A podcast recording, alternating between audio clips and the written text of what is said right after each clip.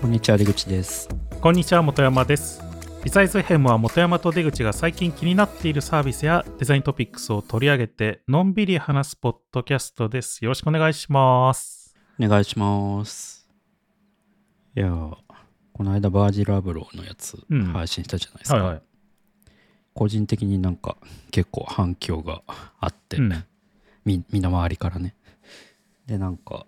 あの吉武さんが教えてくれたけどあのイベントもなんか最近あったみたいですね。あはいはいはい。バージル・アブローのあの「ダイアログ」っていう本のうん。役をした方と、あとあの前もなんか多分ポッドキャストで喋ったかもだけどエクリっていううん。あのメディアあるじゃないですか、はいは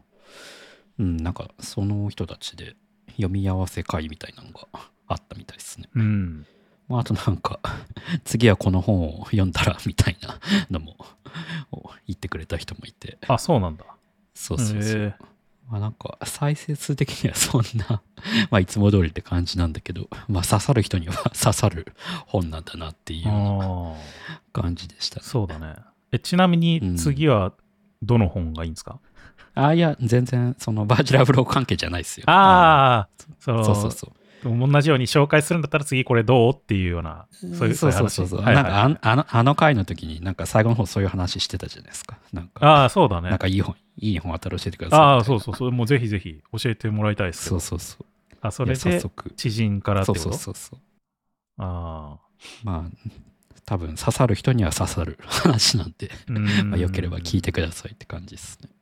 意外とあれなんですねみんな知ってるんだねああ、バージラブロね。ううんん、なんか、ダイアログ買ったけど読んでなかったみたいな、気になってたみたいなうん。声もね、ありツイッターましたよねでチラチラ見ましたけど。いや僕もちょっととりあえず買ったけどまだ読んでないんだよああ、買ったんです。な とりあえず、まあ、ちょっと押さえといた方がいいかなと思って、はいはいはい。うん。まだちょっと僕もまだ読めてないけど、ポッドキャストでね、その、本山さんが紹介された本僕も買うことあるけど、うん なんか一回話聞いちゃってるから、もう満足して、つん積みっぱなしだってあ それねたまにある。ああるねたまにあるんですようん、あるあるまあでも、なんだろう、ざっと、まあ、ある程度なんとなく分かってるから、ざっとこう読み流すぐらい、まあ、してもいいのかなって思うこともあるけど、ね。そうっすね。うん。うん。まあでも分かりますね。なんかもう、読んだ気になってるみたいなね。そうそうそう。読んだ気になった本がたくさんありますよ。あと自分も買ってたんだけど、本山さんが先に話しちゃったから、あ、ちょっともう読むの後からでいいか。みたいなああ、そそうね。後回しになっちゃうんだよね、そういうのって。うん。そうそう。いやーいや、先に新しいの読んで。で、ちょっと次の回に備えないとな、みたいな。そういう発想になりがち。そうだよね。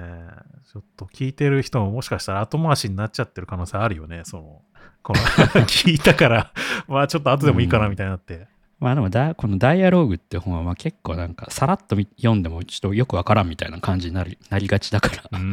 まあなんか、うん、ちょうどいいかもしれないですね。概要知っとくのは。ああ、そうなんだ。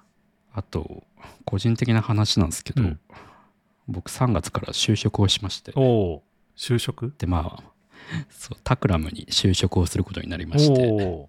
タクタクラム？はあ、タクラム。はい。散々ね、このポッドキャストでもうん何回か名前出してるから、そうねまあそんななんか 驚きはないかなという感じではあるかもなんですけど、うん。前々から、まあ、ずっと好きな会社であったし、まあ、あと僕前のそのスタートアップにいた頃にクライアントとして発注をしてるんですよ、はいはいはい。リブランディングの仕事を、うん。でまあその中であのそうその時に出資もしてもらってて あの前の会社に、はい。そうそれでちょっと前の会社辞める時に ちょっとすいません 辞めることになりましたみたいな話をしに行ったことがあったんですけどまあなんかその流れで1年ぐらい前に声をかけてもらいまあそこからちょっとしばらく保留にしてたんですけどまあ1年フリーランスやってみてまあちょっともう満足かなと思うところもあったので、うん。はい、就職をしましたっていう、おあの、共有です。なんか黙っとくのもあれかなと思って。な、なんか、決め手みたいなのあったんですか？ああ、まあ就職別にししようとか思ってなかったんですけど、うんその別に、てか去年自分の会社も作ったりもしたし、はい。まああったから、まあ別にそのままやってってもいいかなとは思ってたんですけど、タクラムだったら、まあ、同じどうせあ自分の会社やるにしてもクライアントワークだし、まあ、同じクライアントワークをやるにしたしても、まあ、なんか優秀な人と面白いことやれそうな環境に行った方がいいかなみたいな、うんそそれぐらいの理由ですなんかどうしても就職しなきゃいけないとかどうしても転職したいみたいな感じではなかったんですけど、はいはいはい。まあ楽しそうなプロジェクトをやってるっていうのはあるよね。うん、まあやっぱなんかねなかなかまあ元山さんは2人で会社やってるから違うかもだけど1人でフリーランスやっててもまあやっぱなんかこう出会える案件ってうん知れてるところあるじゃないですか、うん。うんめちゃめちゃ営業頑張ってやろうみたいなタイプでもないし。まあだったらなんか専門性は違うけどなんかまあ似たような考えの集まってる会社でやった方がこれまでのインターネット界隈の仕事っていうもの以外の仕事もできるかなと思って、はいはい。まあ、ただ今回ちょっと僕わがままを言ってタクラムの、まあ、社員ではあるんですけど月のまあ78割までっていうことに してもらって、まあ、残り23割はまあ引き続き自分の会社だとか、まあ、あとは前ちらっと紹介した Web3 の種っていうやつとか、うんまあ、あとく本山さんたちとやってるクランとか、まあ、その辺も並行してやっていこうっていうことにしたので、まあ、実質そんなこれまでとそこまでなんか大きくは変わらないんですけどうん。なるほどね。という感じで久々に就職しました。てか社員になること自体前の会社社員あ役員だったからああ。5何年ぶりだ ?5 年ぶり？ん ?4 年ぶりぐらい。いやちゃんと会社だっていう感じですね。まだ働いてない。まだ働いてないでしょこの就職この収録時点では あのポ配信してる頃には働いてます。ちょっとまあ働いたらまたいろいろ聞かせてほしいですね。まあ言えないこともあるかもしれないけど。そうね。この場では言えることと言えないことがあるかもだけど。はいまあ、言えないことは僕に内緒内緒で僕にだけちょっと教そうえてもらって。そう ですね。言えることは随時話していきます。この場でも。うんはい、っていう感じで、なんかまあ、いくつか並行してやってる、なんか客観的に見ると、なんかいっぱい肩書きあるよくわかんない人になりつつあるなと自覚してるんだけど、うんうんまあちょっといろいろ引き続きやっていこうかなっていう感じです。まあ、タクラムはね、タクラムで働くのは僕もありありだなと思うんで、おお。いいいい選択肢だとは思いますよ。じゃあ、手本山さんも一緒に。いや、まあ、そういう話ではないんだけど。そうね。まあでも僕もだから働くとしたら、タクラムとか、あと、は、あの、WOW っていう、わなんていうの、メディア、なんか映像とか作ってる、CG とか作ってる。会社とか。かなーって思うもんね。えー、CG は意外ですね。まあ、CG がやりたいっていうわけじゃないんですけど、WOW はなんかなん、なんていうんですかね、まあそういう、まあインスタレーションとかも含めた、こう、ビジュアルとかグラフィックをすごい昔からずっと作り続けてて、まあ最近はもうほとんどなんかそういうのが、まあほとんどっていうか、その金銭的な意味では、その CM の CG を使った映像を作ったりとか、うん。普通にテレビで流れてる CM のね、うんうん。っていうのをやったりとか、まあ普通にこう、インスタレーション的なイベントもやったりとかしてたりするんだけど、えまあでも昔から、僕は学生時代の頃から、なんかこの WOW は知ってたしー、、うーん WOW のなんかその共同創業者の狩野さんっていう人もうんうん。ずっと知ってて、狩野さんがなんだっけ？未来派図画工作っていうサイトがあって確か。違ったっけな？未来派図画工作ってまだあんのかな？ああるね、まだ。うん。まだあるね。こう、未来派図画工作のページもよく学生の頃から見てて、へなんか昔 MacOS のスクリーンセーバーとかよく作ってたんで、まあ今も多分いっぱい配ってるけど。で、このスクリーンセーバーが、その、なんか CG だったりとか、いろいろプログラムを駆使して作ってたりするものだったりするんだけど、うんなんか最近はでもゲーム作ってるらしいですね。うんしかもゲームって言ってもすごいアンリアルエンジン使ったすごいゴリゴリのしフル CG ゲームみたいな。映像は僕も、いや、あの、実際にプレイはしてないけど、映像自体は見てて、なんかすごい綺麗で、うんなんかもう、狩野さんがもうどこに進んでるかよくわかんないみたいになってきてる、最近はすごい。でも面白いことよくやってるんで、うんまあ、そういうのあって、結構まあ、WOW とかもが結構いいなと思ってる会社ですね、ずっと。うん結構あれなんですねクライアントどっちもクライアントワークの会社ですね 確かにそうだね。そういや、まあ、たまたまじゃないですかね。まあ、うんサービスの会社もね、まあ、好きな会社あったりするしね。僕もまさか自分がクライアントワークの会社に入ること になるとは思いもしなかったですけどね。なんか、うん。昔はなんか絶対事業会社じゃなきゃ嫌だとか思ってたから、はいはいはい、はい。20代の頃とかはね。あ、かそうか。最初が事業会社だったもんね、だってやっぱり。そうそうそうそう。ずっとそうです。う。うんん。だしまあなんか客観的に見てまあ自分僕は結構器用貧乏だから、まあ、事業会社の方がスキル的にはまあなんていうか重宝されやすいなというのはまあ分かってはいるんですけどいや、それはね、そんなことないですよ。そいや、もう、だってクライアントワークなんてほぼほぼ器用貧乏の塊みたいなし 仕事ですから。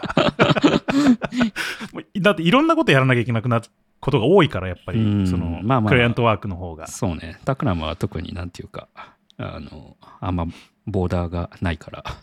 うん。だから、ぴったりだよ。器用貧乏にぴったりだよクライアントワークって。そうなんかな 分かんないけど、うん逆まあ、事業会社は逆にだからそれが珍しいから重宝されるっていうのはあるかもしれないけど、クライアントワークは多分そういう人は結構多いと思なるほどねう。うん。まあちょっと僕も、まあこの1年ぐらいはまあクライアントワークやってはいたんだけど、まあちゃんと会社でやるっていうのは初めてなんで、うんそういう意味でも初チャレンジですね。だから僕も、僕、まあだから出口くんの方が特殊だと思うよ、やっぱり。その事業会社で器用貧乏になるっていうタイプの方が。うん、まあ確かに。まあでも最近はそうでもないのかな。やわんあれかもしれないですね。そのクックパッドが特殊だったのかなっていう気がする。結構なんか、うん。普通の事業会社以上にこう、ボーダーがないじゃないですか。そのエンジニア、特にまあまあエンジニア。それもあるねうんうん。それもあるし、結構任された領域がさ、もう何でもやってくださいみたいな領域だったわけじゃないですか。あまあまあその出口まあ僕はなんか、うん、あの、一人でサービスやってくださいみたいな感じだったんで、まあ、でそういう環境が結構特殊だと思う、まあ、それはそうっすね。ね。そう、確かにそうっすね。うん、普通はだからそんな人あんまりいない、まあ、最近はだから結構スタートアップとかもあったりとかさ、まあ割と横断的にやってる人もいるから、うんまあ多いかもしれないけど、うんやっぱ珍しいと思うよ、事業会社で。そうなのか。まあ確かにそうなのか。僕は結局やっぱりなんだかんだそういう広告代理店みたいな制作上がりみたいなとこだからさ、そのクライアントワークから始まってるから、はいはいはい。もう必然的に器用貧乏になっていく。しかもなんか僕が最初に勤めた会社なんて僕しかいないみたいな感じだからさ、ほぼほぼ制作する人が。うん もうそうなると必然的に何でもやんなきゃいけないみたいになって、はいはいはいはい。もう器用貧乏になっていくっていうのはもう目に見えてるみたいな感じだけど そうね。なんかデザイナーがいっぱいいる会社っていうのも新鮮なんですよね。なんていうか。ああ、これまでってまあ僕特にスタートアップ、しかも立ち上げからみたいな感じだったから、まあ一人、かはいはい、あるいはまあ業務委託の人何人かみたいな感じうん。だったから、確かになんか僕もデザイナーがいっぱいの会社って経験したことないな。そうっすよね。その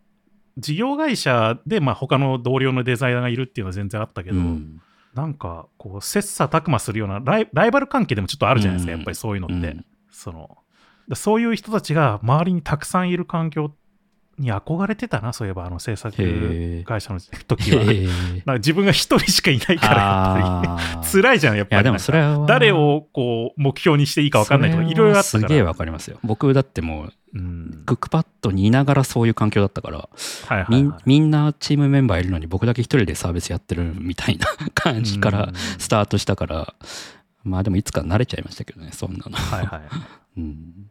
やだからやっぱりなんかたくさんデザイナーがいる環境で働くっていうのは確かに一回やってみたいなっていうのはあるね。うん、うん。なんかクックパッドの時一瞬なんか同じ部だった時とかデザイナーが集まってた頃あったじゃないですか、うん。あてかまあはいはい本山さんが在籍した時時はずっとそうなのか。本山さんは、うん、そうだね、基本的には。まああれも珍しい珍しかったですね。あの部も最終的には各事業部付けに解体みたいな感じになったし。うん。まあでも、やっぱクライアントワークののデザイナー仲間とはちょっと違いますよ、関係性はやっぱり。へえそうなんだ。まあ、うん。まあ似てるところもあるけど、やっぱり違うんじゃないかなって、僕個人的には思うけどね、やっぱり。うーん。まあちょっとそういうなんか初チャレン初初めてのことが結構多いんでまあそういう話もおいおいしていけたらいいかなっていうような感じですね。なるほどね。うん、まあまあ、楽しみにしてますよ。また来月、働いて、みタクラムで働いてみたっていう 話が、どうかな。やってみたポッドキャストとしてあそうっすね。配信されるまだかもしれないまだ何何やるのかも全然 分かっ今うん今の時点では分かってないんで、はい。という感じです。はい。じゃあそろそろ本題なんですが、はい。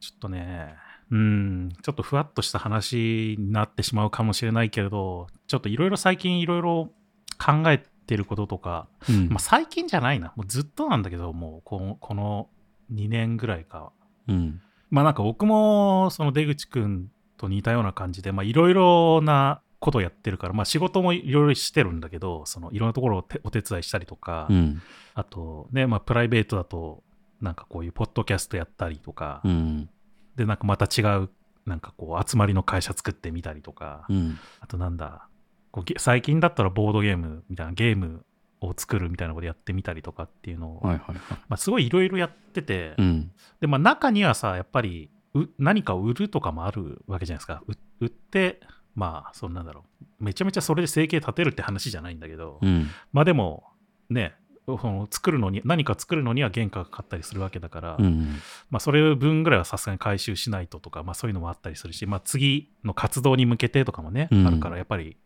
まあなんか売るとかっていう、まあ仕事にしてもそうですよ。まあなんかデザイン手伝うにしても、やっぱりなんかそれ、そのサービスが、まあよりこう、いろんな人に使ってもらって、で、お金もちゃんと払ってもらってっていう風にしていかなきゃいけないものじゃないですか、大体。はいはいはい。だからなんかその、まあそういうのをどうやってうまくやっていくのがいいのかなっていうのを結構もう長いことずっと考えてて。うん。で、まあだから今日話すのは、まあどうやったらファンみたいなものを作れるのかなとか、うん。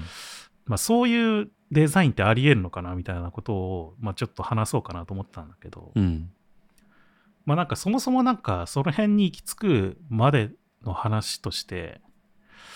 まあ割と前提的な話だとしては、こう、やっぱ物とかの、まあ、サービスの売り方変え方ってやっぱこの10年、まあもしかしたら20年ぐらいでだいぶ変わってきたと思うんですよね。うん。まあいわゆるもうその物を取り巻く情報みたいなものってめちゃくちゃあるじゃないですか、今って。うん。レビュー、アマゾンのレビューみたいなものとか、まあ、ブログのレビューもあるかもしれないし、はいはいはい。ツイッターとか YouTube とか TikTok みたいな SNS とかも。うん。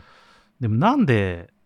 どっかで自分たちはそれを買おうみたいな決断をして買ってるわけじゃないですか。うん。で、その買う理由の大きな要因って何なんだろうみたいなのをいろいろ考えてる中で、まあ、やっぱり環境っていうのはあるんだろうなと思ってるんですよ。うん。例えばインターネットがない時代とかだったらさ、もうあんまり、まあそもそも情報を、まあ、雑誌で仕入れてとかになるかもしれないけど、まあ、買う場所が限定されてるじゃないですか、結構。うんそのうん。まあ近所のお店に行って、で、その中から、あ、これ欲しかったやついいいいやつだっていうのを見つけて探して買うみたいな。はいはいはい。昔だったらさ、よくだから本屋に僕も行きまくって立ち読みして、まあ良さそうな本買ったりとかっていうのはしてたし、うん。なんかこうね、暇だったらなんか面白いゲームないかなみたいな感じで、こうゲオに行ってさうん、中古ゲームバーって眺めてさ、うんあ、これ面白そうみたいなやつ買うみたいなさ、うんまあそういう買い方をよくしてたんだけど、うん。まあもちろんそれ以外でもなんかテレビとか雑誌の通販情報を見て買うとかもね、まああったかもしんないけど、うんまあ結構ごくごく一部って感じだと思うんで、そういうのは。うん。でもまあそっからこう、インターネットによってなんかほぼ全てのものが簡単に買って届く時代になったわけじゃないですか。うん。まあ、要はそれどうなったかっていうと、その、制限されなくなったんだよ。なんか選べるアイテムが無限に増えたってことになると思うんだよね。うん。で、さっきのレビューとかの話みたいに、その選ぶための情報も無限に増えてるわけですよ、今は。うん。だからなんかそこを、まあ、そういう環境になった時に、まあ、その人がどういうふうに買うのかみたいなのをいろいろ考えてる中で、なんかこう、やっぱり人ってなんか無限にいろいろあると、もう何もできなくなるんじゃないかなと思うんですけど、なんかとある、なんだっけな、スーパーの調査かなんかで、うん。その、スーパーにジャムの種類をもう無限にたくさん取り揃えて置いた時と、なんか少しの種類、6種類ぐらいをポンって置いた時の売り方の調査し、調べたら、うん。なんか少ない種類置いた時の方が売れたらしいんですよ。うん。で、やっぱりだから一つ選択肢がありすぎると、なんか人ってなんかこう、迷った挙句なんか選べなくて保留してしまうみたいな感じになっちゃうんじゃないかなっていうのも多分あって、うん。でやっぱりこう人間どっかこう無意識に制限することもあるし制限するっていうのがまあ必要な部分はあると思うんだよね。うん。でその無意識に制限するっていう部分で最近自分たちがやっているのがやっぱりこう、まあ、どうしてもこう自分がいいと思ってるもののいい話ばっかり集めたりするとか、まあ、そういうなんかなんて言うんだろう同調して共感を得ることで安心感を感じようとするみたいなことあると思うんだけど、うん。まあ、なんかそういう感じでまあ無意識に情報を制限していることってまあよくあってうん。でなその中でもよくある例がその友達とか親しい人によって情報を制限するっていうようなやり方なんじゃないかなと思うんだよね。うん。でこれまあ多分ほとんど意識はしてないんだけどまあともう当日なんか友達に勧められたらとりあえずやってもいいかもみたいなまあ買ってもいいかもなみたいな感じになんか土俵に上がってくるみたいなさそのうん。すぐ買うわけじゃないんだけど、うん。でもなこれって結構だから人がその無限にある中で無意識にこうなんて言うんだろう制限していくっていうもののフィルターとして、うん今はかなり大きく寄与してるんじゃないかなと思ってるんですよね。そのはいはい。なんかまあいわゆるなんかねそういうのをリファラルマーケティングみたいな言葉で言ったりするすることもあるけどさ。うん。まあなんかなんかその辺の本とかまあいろいろ文献とかを読んだりとかもしてたんだけどそのこういうなんて言うんだろうな。こう買い方というんですかね。どういうふうに人は買うのかみたいなっていうか、はいはいはい。知ったりするのかっていうのを。うん。でまあなんかフィリファラルマーケティングの話ちょっと出たけど僕結構前何年前だあれ？2年ぐらい前かな。うん。1年2年ぐらい前になんか個人的なブログでなんかちょろっと書いたんですけどうん。個人的になんかリファラルマーケティングって言われるものがあんまり好きじゃないっていう話を書いたんですよね そこでリファはラルマーケティングってな何のことですか？うーんなんて言うんだろうね。まあリファラルマーケティング自体は多分、うん、口コミみたいなもんだと思いますよ。多分ね。シェアしてねみたいなそそういうやつのこと？まあキャンペーンとしてはそういうものがよくあるよねって話ですね。うん。そのよくビジネス的なキャンペーンとしてはそういうことをよくやるっていう。うん。なんかシェアしてもらってなんかそしたらなんか500円引きますよ、500円オフしますよみたいな、はいはいはいはい。でなんか僕のブログではまあそういうのがあんまり好きじゃないっていう話を書いたんですけど、まあ、これでも個人的な話なので個人的に好きじゃないっていう話なので別にそれ自体が悪いとは思わないんですけど、うん。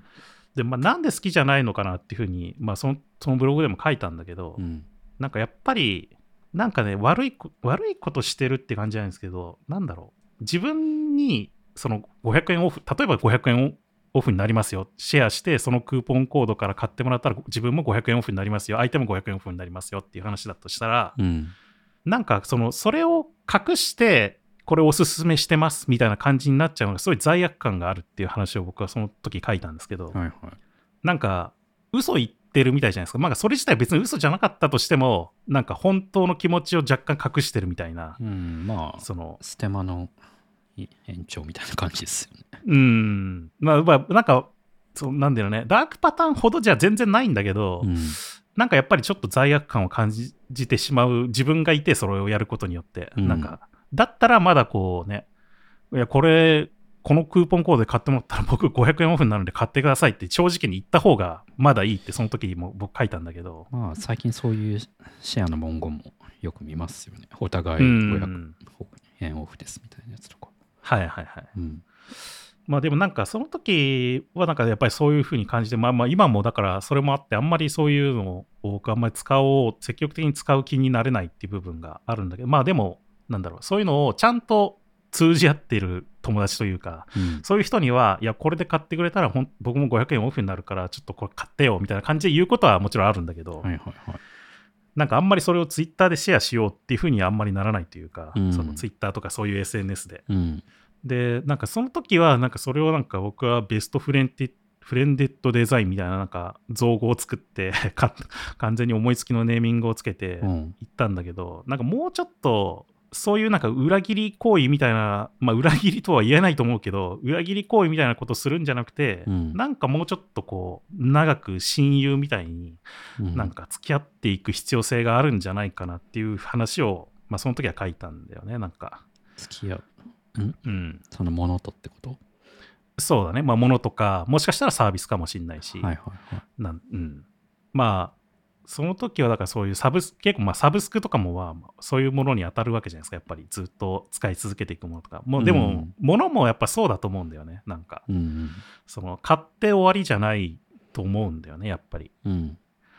らそれがずっとあることでなんかこうよりこういいなと思ってさらになんかアクションしていくっていうことにつながる可能性があるわけだから。うん。まあでもなんかそういうのを感じていたこともあったんで、うん。なんかもっとこうそうじゃないなんか別のやり方でやっぱりこう長く付き合っていく方法っていうのが必要なんでまあそれがだからファンっていう話につながっていくんだと思うんだけど多分ねうん。まあでもこれこのなんかやり方自体はまあすごい効率を考えてすごい認知を獲得していくっていう意味でまあすごい正しい感じもするんだけどやっぱりこう関係性をこう壊していってしまうようなか危うさもあるような気がしていてうんなんかギブアンドテイクのように見せかけてなんかテイクの方が強いんじゃないかみたいな なんかそんな感じがしちゃうんだよね。なるほどね。なんか前前じゃなくて昔ギブアンドテイクっていう本が確かあってそれもねなんかギバーとかテイカーとかなんかそういう話があったような気がするけどまあちょっとその話も面白いから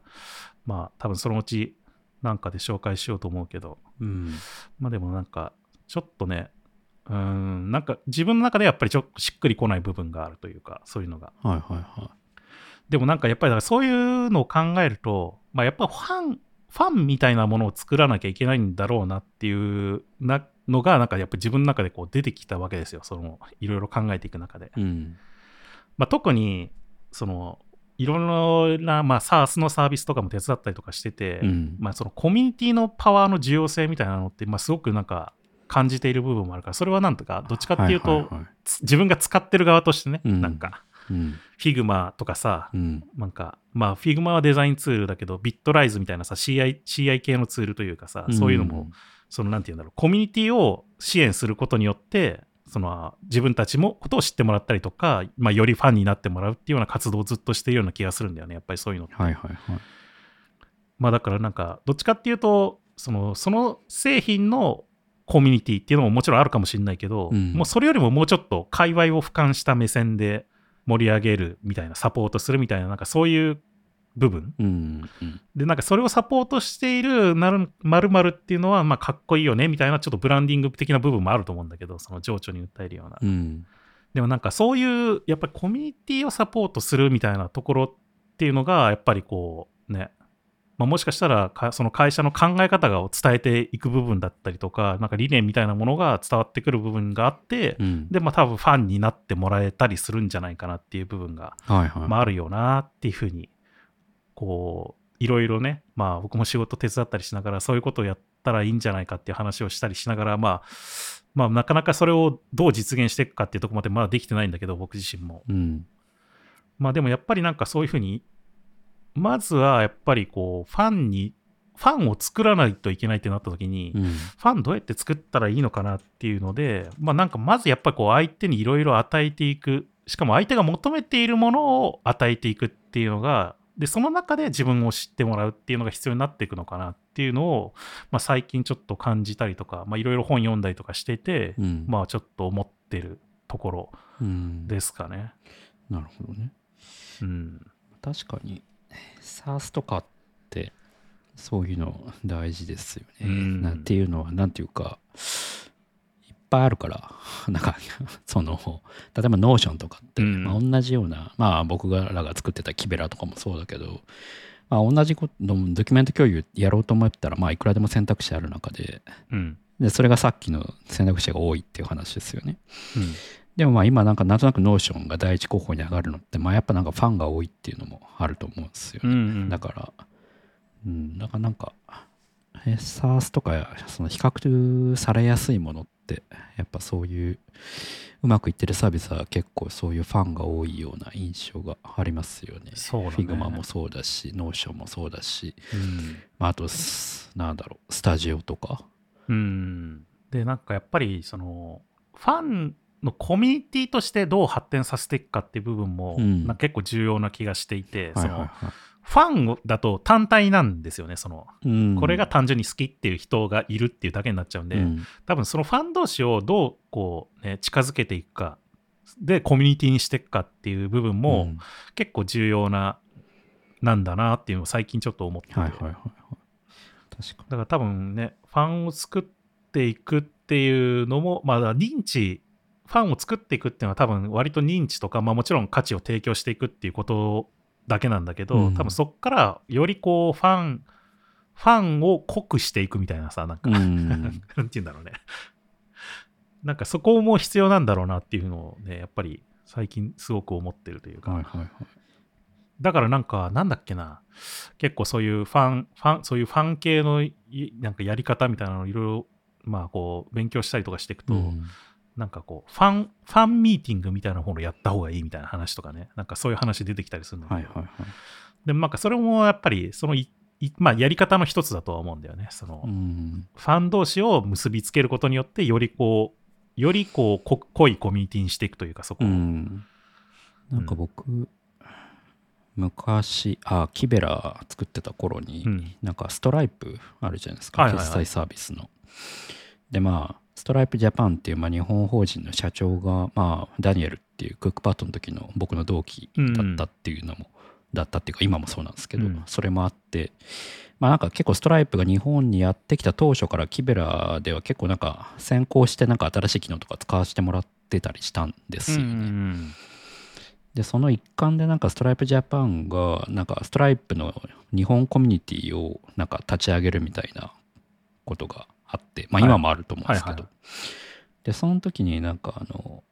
おじ小島さんっていうなんかもともと AWS で AWS も結構コミュニティが強いんですよね。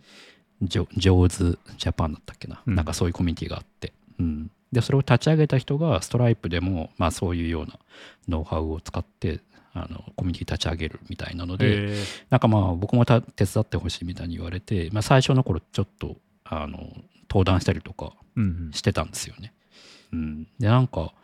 なんかそのまあ別に一緒に働いてたってわけではないんだけどなんかまあコミュニティの立ち上げメンバーの一人みたいな感じでメッセンジャー入ってまあなんか流れを僕は見てただけなんだけど、うん。うん、なんかなんだろうな。なんかねそのなむ基本無償なんですけどそのコミュニティのメンバーはね。はいはいはい。その運営運営に関しては。うん。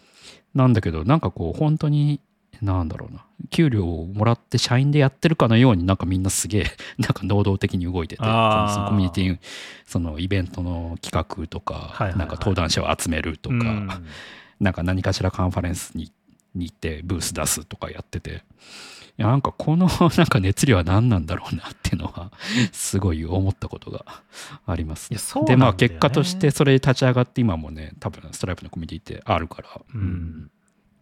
でその人がまさになんかコミュニティマーケティングって本を出してるんですよ。はいはいはい。なんか僕まあ読んだことないんだけど結構なんか評判良かった本だと思う。うんうんいや、なんかでもね、まさにそうだなと僕も思ってて、この話をするときにタイトルをどうしようかなと思ったんですけど、うんその最初はファンを作るデザインって考えてたんですけど、うん、でも最近はそうじゃなくて、ファンと作るデザインなんだろうなと思ってるんですよね。なるほどね。うんうん、で、なんか、すごいやっぱりそういう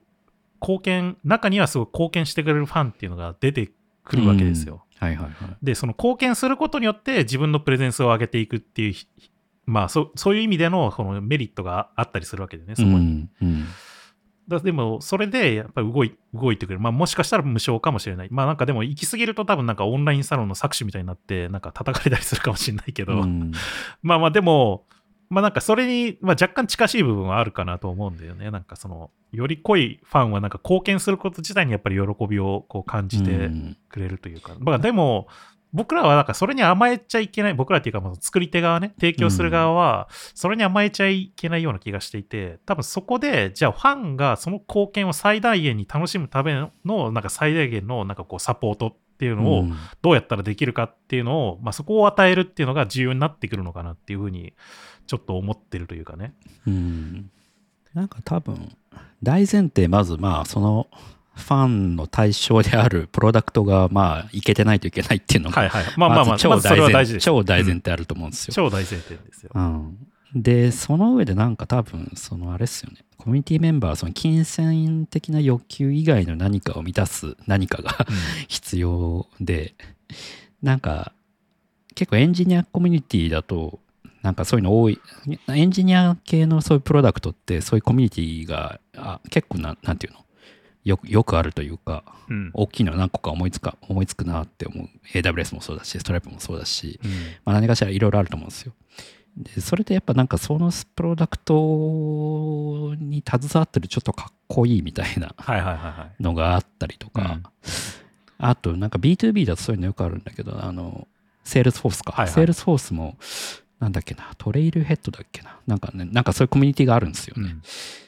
うん。でなんかそれってまあ Salesforce のなんかこう Salesforce に精通してることでなんかこうランクみたいなのが確かあったのかな。うん。である意味それのランク高いランク持ってるとそれをきっかけに就職別のその Salesforce のなんだろう Salesforce のエンジニアなのか Salesforce のマーケターみたいな感じで別の会社でこう就職してもらえる就職できるというかなんていうの？まあ Salesforce っていうプロダクト自体がでかくて一個のマーケマーケットを作ってるからそこに精通してるってだけでその職転職のチャンスがあるっていううん。かステップアップするチャンスがあるっていうような。うん。まあ AWS とかもそうだと思うんですよ。なんかサーティフィケートみたいなのがあったりとか。うん、だからなんかそういうななんだろう直接的な給与とかお金じゃなくて何かしらなんかこう使ってるとかっこよく見られるとか、うん なんかこう使ってると自分のキャリアがアップしていくとかなんか承認欲求が満たされるとか、はいはいはい。なんかそういうのがなんか必要なんでしょうね。うんまあ多分そのね、キャリアにつながるとかっていう話はいきなり出るものじゃあないとあそうそう思っゆくゆくね。てて、うんなんだろう、もうちょっと単純に自分がその関わっていきたいからみたいな、なんかもうちょっと本能的な欲求のところから多分最初入ってくんだろうけど、まあ後々それが、その例えばキャリアみたいなものに紐づいていくとかっていう感じだと思うんだけどね。さっきの話そうですねどっちかというとそのレイターな人たちうんはそうですよね。うそうまあその一番最初に来る人たちをどうね引きつけるかっていうところですよね。うん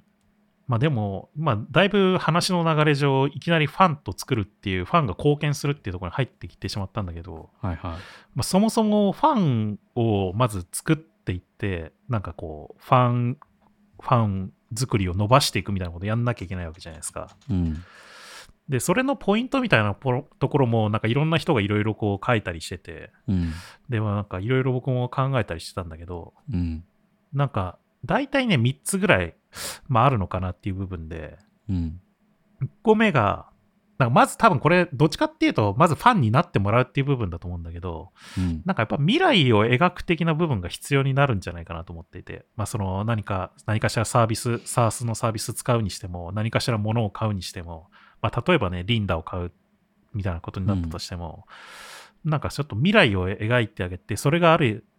未来をなんかイメージさせてあげるというかね、それが必要になるような気がしていて、うん。まあなんか結構ゴールダイレクテッドデザインに近いよね、まあ考え方としては。はいはいはい。まあなんかこう、なんて言うんだろうな、知ってもらった時になんかそれがある生活とか毎日をイメージしてもらえるかみたいなさ、うん。なんか半年後とか1年後にそれがどのような、どういう風な感じで自分のそばにあるのかみたいな、寄り添っているのかみたいな、まあストーリーテリングとかにも近いのかもしれないけど、うん。まあ、で結構そういうのが、まあなんだろう、こう、まず最初に認知してもらって、なんか使ってもらう、買ってもらうっていう時に必要になってくるっていうのは、まあ結構当たり前の話ではあるけど、うん。まあ、ファンになってもらうっていうのにとってはすごく重要な部分な気はするんですよね。うん。うん、なんかでも、これを考えてた時にちょっと思っ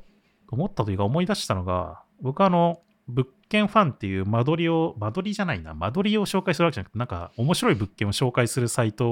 を一時期ちょっと手伝ってて、はいはい。まあ、そのサイトのデザインとかいろいろやったりとかしてたんですけど、うん。その物件ファン自体は、えっと、もともと違うサービスから派生してできたものなんですよ。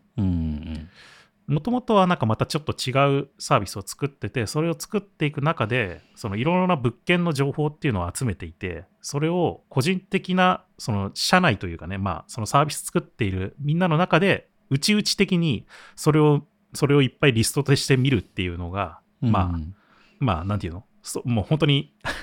業務的な ものとしてあったわけですよ。うん。で、それを見てる中で、たまたま、結構面白い物件っていうのが、なんかたまたま、たまにこうバーって上がってくるから、うん。これ面白い、このリスト面白いねっていう話になって、そこから派生してできたのが物件ファンなんですけど、うん。その最終的にね。うん。まあ、ただそのた、でも単純にやっぱりリストとして出すのがあれだから、まあ、もうちょっとライティングしてっていう風な部分になんか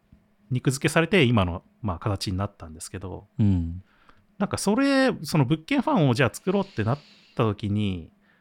なんかまあその頃、その一緒に作ってるやつで、まあ、グループウェア使っていろいろまあやり取りしてたんですけど、うん。どう作っていくかみたいな話とか。うん。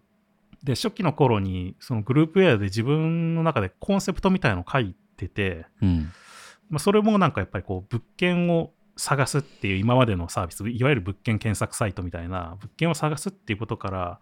やっぱもうちょっと暮らしたい毎日を見つけるみたいなことなんじゃないかなっていう、別に物件探してるわけじゃないんじゃないかなっていうふうなところからちょっとコンセプトをずらそうと思って、なんかそういうのを書いたんですよ、確か。うんで、結構ね、それがやっぱ残ってて、自分の頭の中に。うんで結局それがやっぱりどういうものをそのお客さんに提示するのかっていう部分にすごくダイレクトにつながるような気がしていてその未来を描くっていう意味で。うん。で単純に物件探すサイトだったらすごくせ検索の機能っていうのにがすごく優れてるとかそういうことになりがちなんだけどもうちょっとそうじゃない、エモーショナルな部分で訴えかけるようなサイトだったんでその物件ファン自体は。うん。でそうなってくると別にすごい探しやすいとかそういうことじゃないからどっちかっていうともうちょっと自分はその家を探す、まあ、なんか借りれる時になんか何を探しているのかっていうふうに考えた時にやっぱりそこで暮らしてどういうふうに暮らしたいのかとかなんかそういうのも感じながら探してんじゃないかなっていうのもあってちょっと暮らしたい毎日を見つけるっていうふうなコピーにしたんだよねその時確か、まあ、うん。コピーって言ってもそのコピーはどこにも出てないんだけどうん。うちうちのものだから。うんでもなんかそういうふうにこうもうちょっと未来を提示してあげるような考え方っていうのがやっぱりこのファンを作っていくっていうのにはその長期的な付き合いが必要になるわけだからやっぱり。うん。ファンファンとの付き合いっていうのは。うんなんか必要にまあ最初からそういう未来を提示してあげるっていうのが必要になってくるんじゃないかなっうんていうのがまあ一つ目ですね、そのファンをどうやって作っていくのか伸ばしていくのかっていううんまあ、これは結構ね、他の本でも結構書かれてたりするんだけど、まあでも、よくある話だよね。ゴールダイレクテッドデザイン含めて。うんあとは、あーちょっとね、面白かったのは、なんか、いいところを伸ばす方がいいんじゃないって書いてる本も結構あって、ほうこれ何かっていうと、人間ってやっぱりどうしても、自分の、人間なのか日本人なのか分かんないけど、自分の悪いところがやっぱ気になるじゃないですか。うんで悪いところをやっぱ直したいっていうふうに思いがちなんだけどそのファンの人っていうのは意外とその悪いところを見てないというか見てないことはないと思うんだけど、なんだろうそのその人のいいところを求めてることの方が多いっていうそのそうん。のそのファンの人はそのファンのもののいいところの部分に共感を感じてたりするっていう。うんどっちかっていうとね。はいはいはい。でもうもしかしたら悪いところもいいと思ってる可能性もあるみたいな。そのうん逆に。うん。っていうところもあって、そのいいところをちゃんと見つけて、そのいいところをちゃんと伸ばしてあげるってことが、そのファンを作って、ファンを増やしていくっていうのに必要なことだっていう話も結構ね、書いてあって、うん。まあ、これはあんまりこう考えたことなかったから、まあ、確かにそうなのかもしれないなっていうふうにちょっと思ったところですね。うん確かで、しかも結構そういう自分のいいところって、まあ、自分のいいところっていうのは、まあ、自分がいいと思ってるいいところはだ出せるかもしれないけど、他の人がいいと思ってるいいところっていうのは、まあ自分には大体わかんないことの方が多いわけじゃないですか。にうんで、多分対面で聞いてもあんまりほ本音は聞けたりしなかったりすると思うんで、まあ親友なら聞けるかもしれないけど、まあそうなってきたときに多分そのファンコミュニティとか、そのコミュニティの必要性みたいなのが出てくるんだろうなっていうふうにも思ってるんだよね。そのうん例えばそのコミュニティ内でファン同士が話してる会話からそういうことが気づけたりとかっていうのもあると思うし、うん。なんかね、やっぱそういうコミュニティだったら、ファンのコミュニティだったら、そのかなり近しい属性の人が揃ってるから、はいはい。まあなんかこうね、好きな人同士が揃ってるんで、まあこう何がいいのかっていう話で共感しやすくなったりするだろうし盛り上がりやすくてね。うん。でそれをうまくこうすくい上げて自分の中に取り込んでいくで伸ばしていくっていうのが結構重要なのかなっていううん。話ですねこの辺は。まあ結構ファンがついた後の話っていう感じ、そうそうそうそうそうそう、うん。それまあついたって言ってもまあ多分そのおまあ多くなくても少ないじゃ状況の中でもまあそういうふうにやることによってよりこうフォンファンをかかん濃くしていくというかうん。とか増やしていくとかっていうのをやっていくにあたって自分がどこ伸ばせばいいかそのアイテムをどこどこ伸ばせばいいのかとかっていう話だよね。そのサービスのどこを伸ばせばいいとか、うん。であとやっぱり長期的な付き合いのためにはなんかやっぱ、まあ、もちろん機能的に価値があるものであるのはもう重要度としては重要なんだけどうん。なんかやっぱり情緒的な価値が必要なんじゃないかっていう話もよく上がってきていてうん。まあ最近で言うとねあのタクラムそれこそタクラムのカナさんがエモーショナル UI デザインって言ってるけどうん。まあ、まあ UI デザインに限らずだよねやっぱ情緒的な価値が必要な部分っていうのは。うん。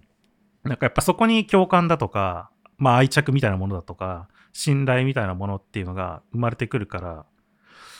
なんかそれをやっぱりこう、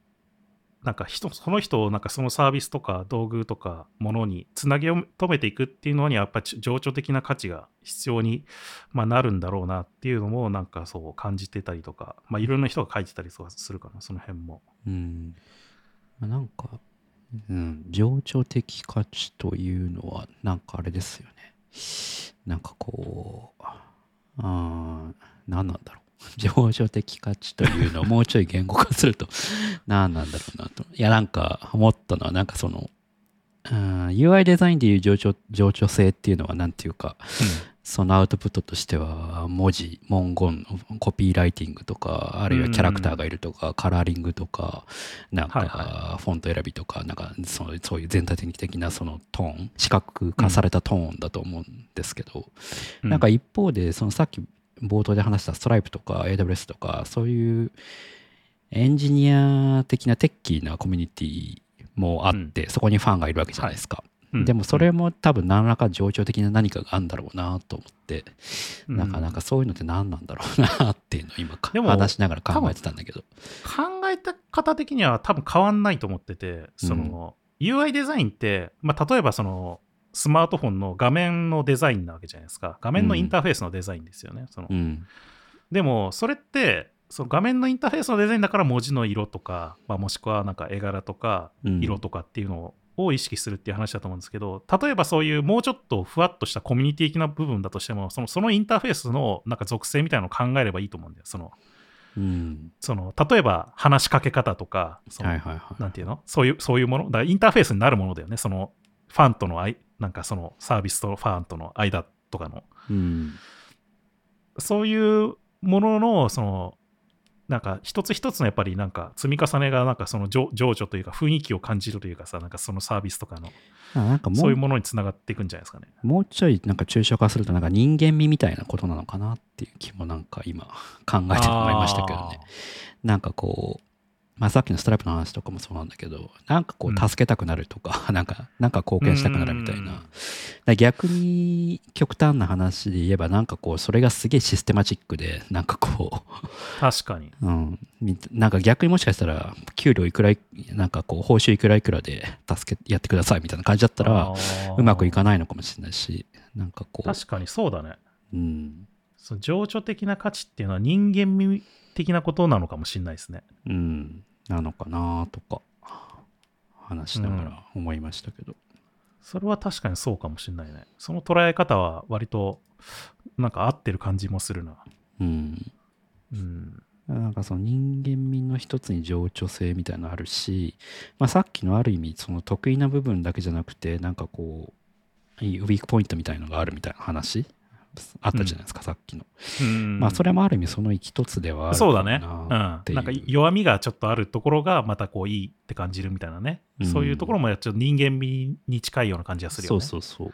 やなんかあ僕なんかコミュニティがやっぱ強いサービスって直近で思い浮かぶのはサウナ行きたいなんですよ。ああ、はいはいはいはいはい。そうだね。めちゃくちゃコミュニティがやっぱりいいっていう、コミュニティまあでも別にサウナ行きたいユーザー同士で何かあるわけではないんですけど、うんなんかやっぱファンが多いなっていうのは明らかに思うサービスで、で、なんかそのサービス自体の機能とかうん。って別にそんな、なんていうのかな、まあよくある、あの、レビュー、レビューサイトというか、うん。まあよくある掲示板サイトみたいな 感じだから、なんかテテクニカルに何かが優れてるってわけでは別にないとは思うし、うん。なんかこうアプリ出すっていうのでも半年出そうと思ったやつが1年かかりましたみたいな、なんかその、そうね ななでもなんかそれが逆にいいなと思うんですよね。うんなんかこう、すげえなんか人間っぽいなみたいな。はいはいはいはいはいうん。でもなんかやっぱそこって、なんだろうこうある程度それそういうのがいいなと思ってるファンとして集まってるからそういうのいいなって感じてる部分ってあるんじゃないかなと思うんだよねああ、そうそうそうそうそう。なんかでもそれでいいと思うんだよ僕はでも、うん。うんサウナ行きたいはなんかこう、いやもちろんデザインもすげえいいんだけど、はいはい UI, UI もグラフィックもすごいいい。なんかもう、他のインターネットサービスの中でもすごく良いうんと思うんだけど、でもやっぱサウナ行きたいが好きなのはなんかそこがいいからっていうのよりはなんかそのなんか運営するメンバーのなんかこう、うん温度感みたいな空気感みたいなのがやっぱいいいいいいなと個人的には思ってるんですよね。うん。いやでもまさにでもサウナ行きたいとかは割とファンと作るデザインにだいぶ寄ってるんじゃないですかね。だからそういう意味でも。まああのサイト自体の機能がっていうのもあるかもしれないけど、なんかそれこそなんかアプリとかもさなんか一緒に作ってくれるメンバーを募集みたいなさことやってたしさ。そうそうそうそう。僕応募しましたよ。うん。だかうんらやっぱりすごいかなりこうファンと作るデザインに寄ってきてるよね。そういう意味では。そうっすね。まあ、あと実際ね、なんかメンバーシップみたいのがあって、うん。まあ、特になんか、あ、一応なんか、まあ、何かしらユーティリティというか、なんかその、会員になると何か恩恵を受けますよっていうのはあるんだけど、うん。まあ、それよりはどっちかというと応援したいみたいな。うん。なんかサポートメンバーみたいな感じだよね。そうそうそうそう。そうそう。う。ん。いや、なんかでも、物件ファンも実はなんか最近そういうのやってて、まあ僕が関わってるわけじゃないんだけど、なんか物件ファンファンっていうのやってて、そのうん。物件ファンのファンが結構いるんですよ、その、うん。うんなんていうか、まあ面白くうん。楽しんでくれてる人っていう意味でね。でもなんかそういう人になんかこう、いろいろ、もうちょっと今今後いろいろ運営なんかやっていきたいんで、うん。まあ応援してくださいみたいな感じで、まあサウナ行きたいの、さっきのメンバーズみたいな感じで、うんまあなんかちょっと、いちょっとサポートしてくくださいみたいな、金銭的なサポートも含めてね。うん。まあでも、いろいろオフ会やったりとか、それで、うん。なんかそういう風にやっていきましょうっていう会をやってたりとかしてて、えなんかでもそれも結構、こう、よりファンコミュニティを作っていくっていうところから、もうちょっとファンとどういう風にしていこうかっていう風になっていくデザイン。うんなんか最近さ、NFT、ね、最近じゃないけど NFT とかもそうじゃないですか、その、うんどっちかっていうと、ファンがいて、そのファンと一緒にどうそう作っていこうかっていうような考え方に結構近いじゃないですか。そうですね。DAO とかは特にそうですね。うん。だからね、なんか、やっぱ最近はやっぱこうファンを作るっていうところからファンと作るにシフトしてきてるんだろうなっていうのをすごく感じるんですよね。うん、確かに。まあ、ブロックチェーンは、まあ、ある意味、もうそれをこう、ファンと作るというか、まあ、まなんか、すげえ昔も話したような気もしてきたけど、ユーザーじゃない感じがすごいするんですよ。うん、そうだね。うん。てか、そもそもそのプログラムを動かすの、そのサービスのプログラムを動かすのにガス代払ったりユーザーがしてるんで、なんていうか、ある意味その運営費の一端をこう、ユーザーが担ってるわけなんですよね。だからなんか、うん。だからこそなんかより見返りを求めるっていうのもまあ要素としてはあったりはするんだけど、そうだね。うん。だからまあ一緒によくしてこうみたいない、うんまあ、特にまあクリプトの場合、その金銭がどうしてめちゃくちゃ絡んでくるから、うん。うん、なんかその、まあ、金銭的な恩恵を受けるために一緒にサービスを良くしていこうみたいな意図は強い、うん。強く働きやすい環境ではあるなっていうのは思いますね。まあでもなんかさ、結構、これも出口くんとよく前話してたけどさ、なんか、うん、単純になんかみんなで寄り合って作ろうとしてもなんかうまくいかないみたいなさやっぱこう旗振り役みたいな人がちゃんといて、でそれのこうサポートするっていう関係性ってなんか割とこうファンとの関係みたいに結構近いのかなって僕は思ったんだようね、ん、うん。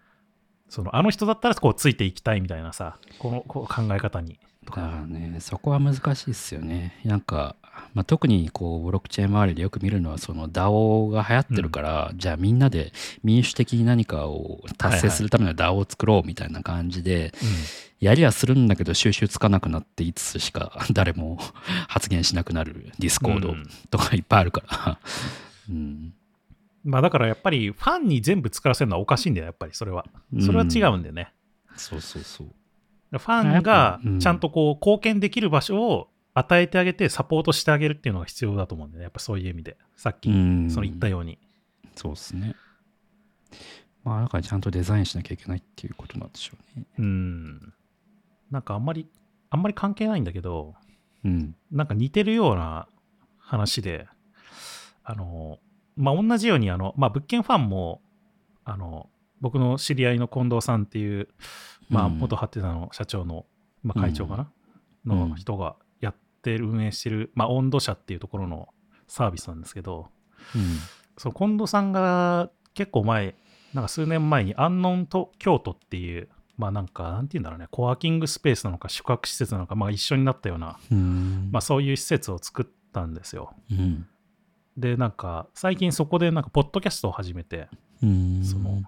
まあアンノン京都が、まあだから、いろんな人がいっぱい来るから、うん面白い人が。うん、この人たちになんかいろいろ話聞いたらええやんみたいなこと言って、その、ポッドキャストを始めて、うんその近藤さんが。うん。それがなんか近藤淳也のアンノンラジオっていうんですけど、へえ。で、まあ僕もまあちょいちょい聞いてるわけですよ、それを。うん。まあ結構いろんな、ほんそれこそいろんな分野っていうかさ、いろんな仕事でなんか活躍してる方とかが出てくるんで、まうんあ普段あんまり聞けないようなことも聞けるから面白いんですよね、なんかそういう意味では。うん。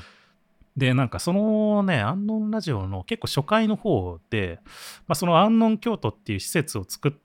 た、一緒に作った、そのエンジョイワークスっていう、えっ、と、鎌倉の方にある、うん。あの不動産屋さん、はいはい、知ってます。うん、と、もうまあそのアンノン京都一緒に作ってるんですけど、まあその人がゲストでうん。来て、まあ話をするっていう会があったんですけど、で、その中でちょっと面白かったのが、そのエンジョイワークスさんは、その不動産普通にまあね、その、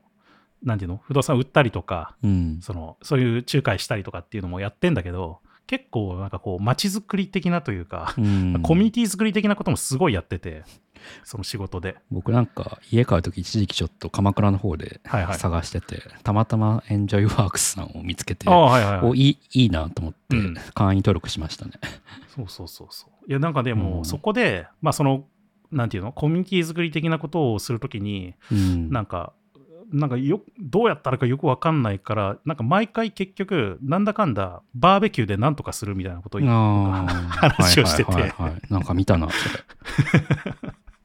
とりあえずバーベキューやろうってみたいになるみたいな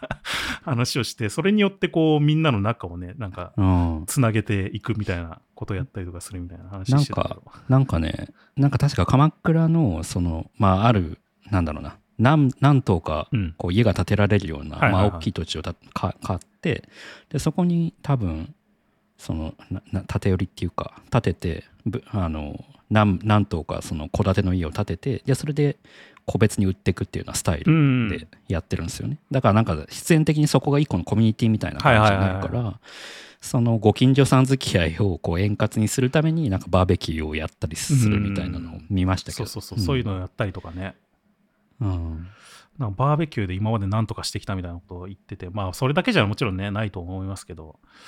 なんか面白いなと思いましたね。その、でもなんかそういう、まあ、さっきのさ、ファンの時もファンコミュニティみたいなのがやっ、ファンうんファンん？ファンミーティングみたいなもの？まあ、要はうん。一緒にこう同じように思考性を持った人たちが属性を持った人たちが集まってこう話し話し合うっていうのがまあなんかすごく重要な部分があったりするって話があったけどなんかそれをもう普通にバーベキューでやってしまっているんだなと思って そのエンジョイワークスさんは。確かね。確かエンジョイビレッジってやつをやうん僕はをやっててその何棟か建ててはいはいはいはい。それを建て売りしするってやつ。で確かねそれがそのバーベキューもそうなんだけどあえてその家の間の、うん。そのあの塀を作らないとか、はいはいはいそのはい。物理的な塀を作らずなんかこう木とかを植えて、まあ、自然視線は遮れるんだけどうん。その各区画ははっきりと分けないみたいなことをやったりとか、はいはい。うん、あとなんかこう窓の位置をちょっと配慮するとかなんかそのお隣さん同士で何かしら共有するスペースを作るとか、うん。なんかそういうのもなんか意図しデザインした上でこう何棟か家を建てるってスタイルでやってるらしくはいはいはいてうんだから多分それもあってそういうコミュニティがうんで、まあ、ある意味コミュニティのデザインをしてるってことだと思うんですよねそれは。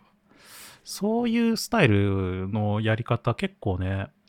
ここ最近、もう10年ぐらいかな。僕もだからその物件ファンの前のそのサービスとかいろいろ考えたりとか作ったり一緒にしてた時に、うん。そういう大家さんの話とかも聞いたりとかいろいろしてたんだけど、なんていうか、そういうコミュニティ自体も作るってっていう、なんかそのひその話を聞いた大家さんも、その、なんて言うんだろうな、まあ賃貸なんだけど、結構一つの塊の建物みたいな感じ、まあもちろん分かれてんだよ、全部。分かれてんだけど、一つの塊みたいな、こう、建物群みたいなところを、まあうん。こう、やっぱりそこに合う人にこう入ってもらえるようにするためにどうコミュニティを作っていくかとかっていう、うん。なんかね、そういうようなことをいろいろやったりとかしてて、こう、なんか、うん、まあちょっとコミュニティ作りに近いよね、でもそれも。ご近所さん付き合いみたいなの。結構ご近所さん付き合いってやっぱ嫌われることの方が多いじゃないですか、都会とか特に。うん。だけどなんかそれをまあどうプラスにしていくかみたいなところとか、まあ逆にそれによって居心地が良くなってずっと住んでもらえるようにするとか、はいはい。まあそういうよううなやり方をなんかね、やってる大家さんとかすごく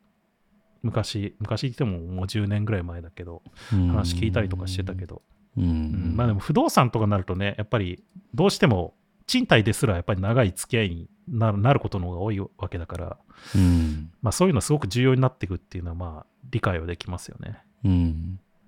まあでもその時も確かあれだな。だからそのコミュニティ自体を誰かがひとまとめにしてなんかバーってやっていくっていうよりもやっぱりみんなでどう作っていくかっていうようなやり方をしてることの方が多い気がするんだよね。やっぱそういうのって。うん。そういう意味ではなんかファンと作るデザインにすごく近い考え方なのかなっていううん。気はするよね。うん。はい。まあ、そんな感じですけど、そんなに、こう、こうだっていうのは僕の中であるわけじゃないんだけど、うん。もうこの2、3年ぐらいずっと思ってたことをいろいろまとめた結果、うん、難しいなって気分になっちゃう、気持ちにもなってきましたけどね。まあでも、やっぱり、うーんまあ、ままずは例えば新しい商品とか売るとかなったら、うんそのどうやってファンにしていこうかとかファンを作っていくかっていう部分で、まあ、もうちょっとね例えばそのコミュニティ的な部分にどうサポートしていくっていう目線で入っていけるのかとかそういうのは必要になるのかなとかっていうのもあるから、うん。まあ結構直近で僕がやってるようなこともまあこう考え方としてすごく取り入れることはすごくできそうだなっていうふうには思ってるんだけどねこういう話って。確かにね。なんか、僕は明確にキベラの時は、この感、なんだろうな、もうちょいこの辺うまくやっときゃよかったなっていうのはすげえ 思うことがあって、うんうんなんかこう、割とこう、さっきのなんだっけ、一番最初の話の未来みたいな話で、うん。ゴールダイレクトデザインみたいな感じで、明確にこう、こういうキベラっていうサービスを、まあ、ジャンルとしては情報共有サービスで、なんかまあいっぱい競合があるさ、ある領域ではあるから、明確にこういうサービスにしていきたいっていう、なんかまあ思想みたいなのは結構強くあったというか、まあ自分、僕が作ってたっていう感じなんだけど、あったんですよ。はい。でも逆になんかもうちょいなんかユーザーの意見、いや、ユーザーの意見は聞いてはいたんだけど、もうちょいなんかこう、ロードマップに反映するぐらい大きく取り入れてもよかったなっていうのはすげえ思ってて、その一つがなんか API なんですけど、なんかこう、うん。やまあやっぱ結果としてやっぱエンジニア、デザイナーがユーザーとして多かったから、なんかこう API を早く公開してくれみたいな求められることが結構多かったんですよね。なんだけど、うん。思想としてはエンジニア、デザイナーだけじゃなくて、その、あのノンデベロッパーというか普通のうん。あのバックオフィスの人とかそういう人にも使ってもらうツールみたいなことを考えてたからいや API は後回しにしようみたいなことをずやってたんですよねずっと。うん。なんだけどでまあ結構後々になってからまあ API 出したんですけどなんかそれを見てると、まあ、もうちょい早めにそう API だとか出しといてもうちょっと好き勝手キベラ使っていろいろ遊んでもらえる状況を早く作った作った方が良かったなみたいなのはすげえ後悔というか反省としてはありますね当時の。だからそれもあれなんだよね。だからうん。多分その、すごくそういうのを求めてくれるデザイナーだとかエンジニアっていうのが、まあ、多分ファンに当たるわけですよ、うんでそのファンがファンの活動をしてもらうためのサポートをしていくっていうのがすごく多分その後々新しいところに増やしなんかひなんかねなんていうんですか？ファンを増やしていくっていうのが必要になってくるからそれがだったのかもしれないね。そのだからうん。API を早く提供してどんどん使ってもらうよようにしてあげることによってこう例えば社内でなんか広めていってもらえる可能性があったかもしれないとかね。うん、ただまあなかなか難しいなほ本当の意味でそのファンファンマーケティングみたいのを考えるとなんか、はい必ずしもその最初期についてくれてるユーザーが必ずしも事業側が狙いたいユーザーとは違ったりすることもああったんですよ。そのああ、うんはいはいはいはい。要は僕らはエンジニアデザイナーのためのサービスを作ろうと思って立ち上げたわけじゃなかったんですよね。うん。うんうん。だからそこが結構難しいなと思ってて、なんかエンジニアデザイナーのためのサービスですって言って立ち上げてさエンジニアデザイナーがついてきたのであれば、じゃあどんどんファンを、ファン作りをどんどんこうやってこうみたいになるわけなんですけど、なんかそこがちょっとずれてたってところも。なんか難しさの一因だったなって思うから、なんかこう、うん、なんかそその辺は多分プロダクトマネージャー的には悩むところだろうななっていうのは、ね要はそのファンが必ずしもイコールビジネス的うにんこうお金を落としてくれる人とは限らないまあまあまあ、それはすると思うんですよ。そこがなかなかこうファンマーケティングっていうとマーケティングっていうと結構なんかこう聞こえはいいんだけど多分プロダクトマネージャーとか事業側の視点では難しいとこなんだろうなっていうのはなんとなく思いましたうね。ん。まあなんかでもそこは、あれなんだろうね、やっぱりその、ココミュニケーションっていうか、どう伝えていくかっていう部分なんだろうなと思って、その、なんていうの？自分たちが提供したいものとして、どういう世界観があるとか、どういうものがあるっていうのが、ある程度ちゃんと伝わってないと、なんかこう、うあまくコミュニケーションできないっていうかさね、その辺の対なんていうか対コミュニティに対するコミュニケーションはなんかもうちょっとうまくやれたなっていうのは思うしでもやっぱそこはなんかねプロダクトマネジメントというかサービスデザインとはまたちょっと違うスキルだから、うん。なんかうんなんかそういう人がいたらよかったなってのは思ったりもしますね。うんまあ、あとなんか、そういうのはやっぱりこう、サービスだけじゃなくて、やっぱ物も一緒なのだろうなって僕も最近思っていて、うんその、物、まあ、とある本に書いてあったんだけど、物ってやっぱり、売り手からしたら、売った時が最後なんだけど、うんその買い手からしたら買った時が最初みたいな。はいはいはいはい。その買ってから、か買った方は買ってからそれをそれがある日がつ出て続くというかね、ずっと。うんでそうなった時に、僕らはやっぱりその、提供者側としては、やっぱり売った時を最後にするんじゃなくて、売ってから、その、のことをちゃんとこう、考えてやってあげないといけないっていうか、付き合っていけるようなしてしてあげないといけないっていうか、まあ、それがファンを作っていくんだっていう話だと思うんだけど、うんなんか、その辺も、その、だからサービス、サースみたいなずっと長期的に使うものじゃなくても、まあ、物もやっぱり長期的に使うものだったりするわけじゃないですか。ちょちょっとしたコップだったりしても。うんでもやっぱそれも長期的な付き合いをしていくためのコミュニケーションみたいなのが、まあ多分必要になるんだろうなっていうふうには思ってるっていうね。うん、そうね。うん、まあその辺なんか前も年始ぐらいに話したテントさんのプロダクトとか、あ、そうそうそうそうそう。うんうまいなって思いますね。うん。だそういうのも含めたコミュニケーションとさらにもしかしたらファンと一緒に作るっていうとに発展していける。まあファンと作るというデザインみたいな感じになるのはだいぶ先なんだと思うんだけど、だから、うんなんかそうそうできるものじゃないと思うからね。そうなんですよね。なんか大前提やっぱプロダクトのパワーが必要だなっていうのは思っうんて、まあまずね。うん、やっぱなんかブロックチェーンというか Web3 界隈でよく見るのはプロダクトパワーがないんだけど ファンと作ろうみたいな感じになり、うん。収集つかなくなるみたいな。そうそうそうそうそう。のをよく見るからね。うん。